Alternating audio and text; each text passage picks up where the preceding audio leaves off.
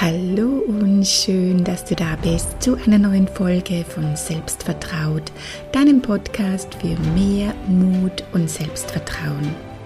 Mein Name ist Gerda Neumann, ich bin Psychologin, Hypnotherapeutin, Coach und Gründerin der Selbstvertraut Academy.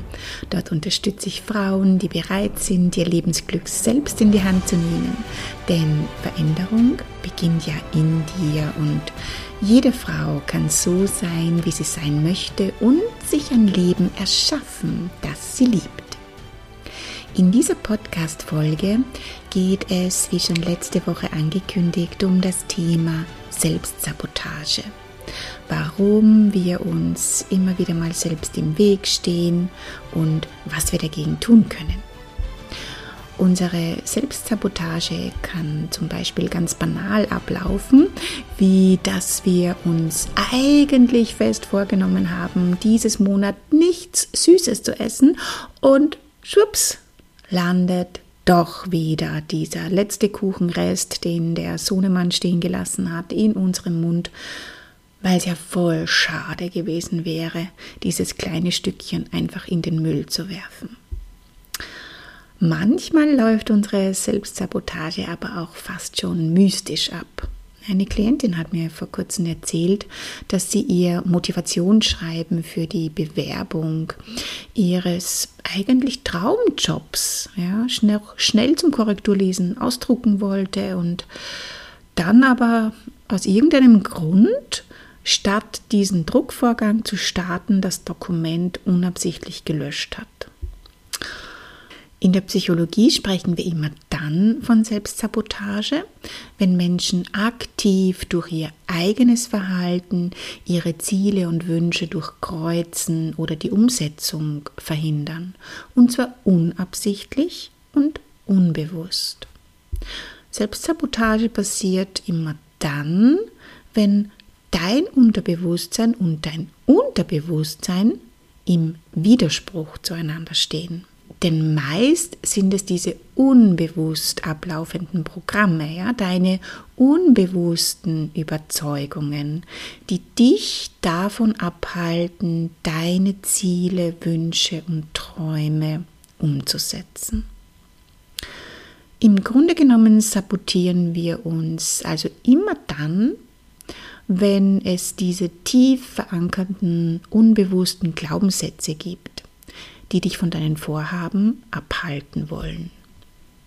Wenn du also bewusst oder unbewusst mit der Überzeugung durchs Leben gehst, dass das Leben schwer ist und dass man sich alles erkämpfen muss oder hart erarbeiten muss, dann wirst du unbewusst Entscheidungen treffen oder eben Handlungen setzen, die dafür sorgen, dass es auch diesmal nicht einfach so wie am Schnürchen klappt und zuerst noch ein paar Probleme auftauchen, die du lösen darfst, bevor du am Ziel bist. Weil schau mal, unser Unterbewusstsein, das ist so eine geniale Sache. Und es ist immer für dich. Es sorgt nämlich dafür, dass du vorwiegend solche Erfahrungen sammelst, die zu deiner Lebenseinstellung und zu deinen Überzeugungen, Glaubenssätzen und Gedanken passt. Ja?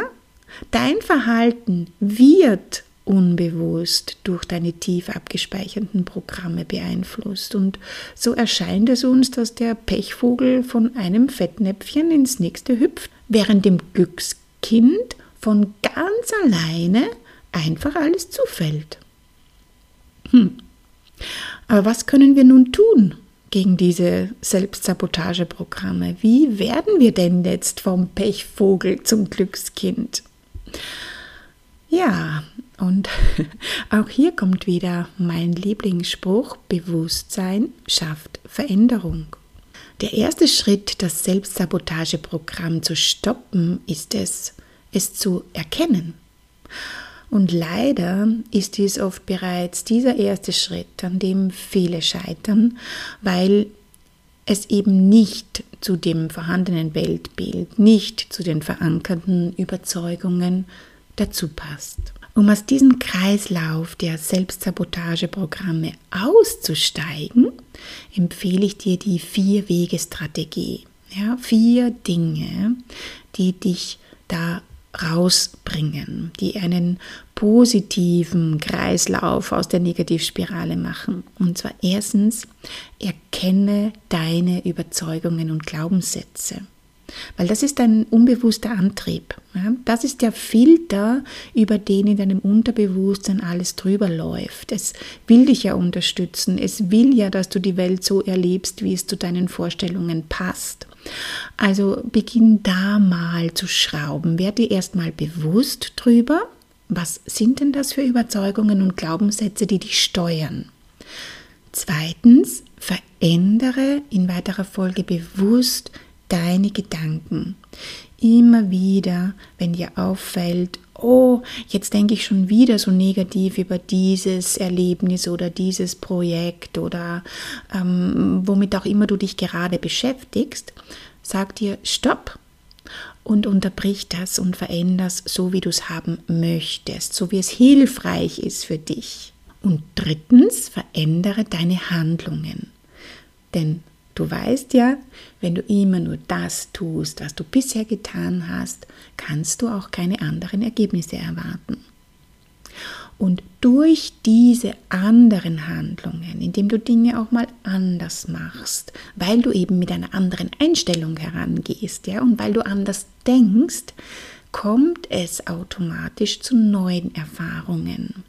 Und diese neuen Erfahrungen helfen dir wiederum, dass du deine Überzeugungen und Glaubenssätze wirklich verändern kannst, dass du beginnst wirklich neu drüber zu denken, weil doch nicht immer alles schief läuft und weil du doch nicht nichts kannst, sondern es bestärkt dich einfach immer wieder auch das Positive zu sehen.